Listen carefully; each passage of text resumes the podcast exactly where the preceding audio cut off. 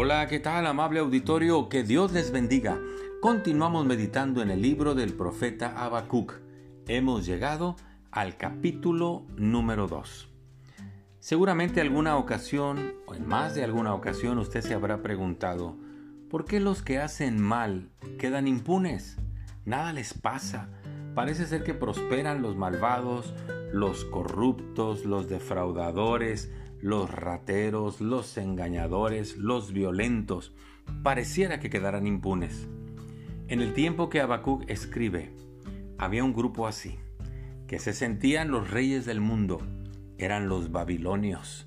Pero este capítulo nos enseña que todo aquel que hace maldad, que es perverso, que daña, no quedará impune, sino que Dios se hará cargo de ellos.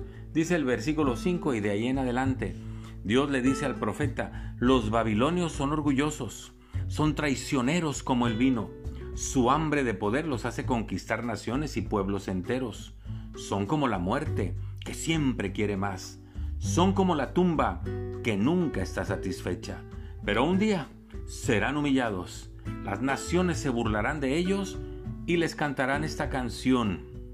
¡Qué mal te va a ir, Babilonia! ¿Te hiciste rico con lo ajeno? ¿Cuándo vas a dejar de robar? El día que menos lo esperes, tus víctimas se vengarán de ti, te harán temblar de miedo, te quitarán todo lo que tiene. Tú les robaste a muchas naciones, pero otras naciones te robarán a ti. Así pagarás todos tus crímenes, tu violencia contra nuestro país, contra nuestras ciudades y contra sus habitantes. ¿Qué mal te va a ir, Babilonia? Hiciste ricos a los tuyos mediante el robo y el engaño. Qué mal te va a ir, Babilonia. Has construido tus ciudades mediante el crimen y la violencia. Pero yo soy el Dios de Israel, y de nada va a servirte todo lo que has hecho. Yo lo quemaré por completo. Qué mal te va a ir, Babilonia.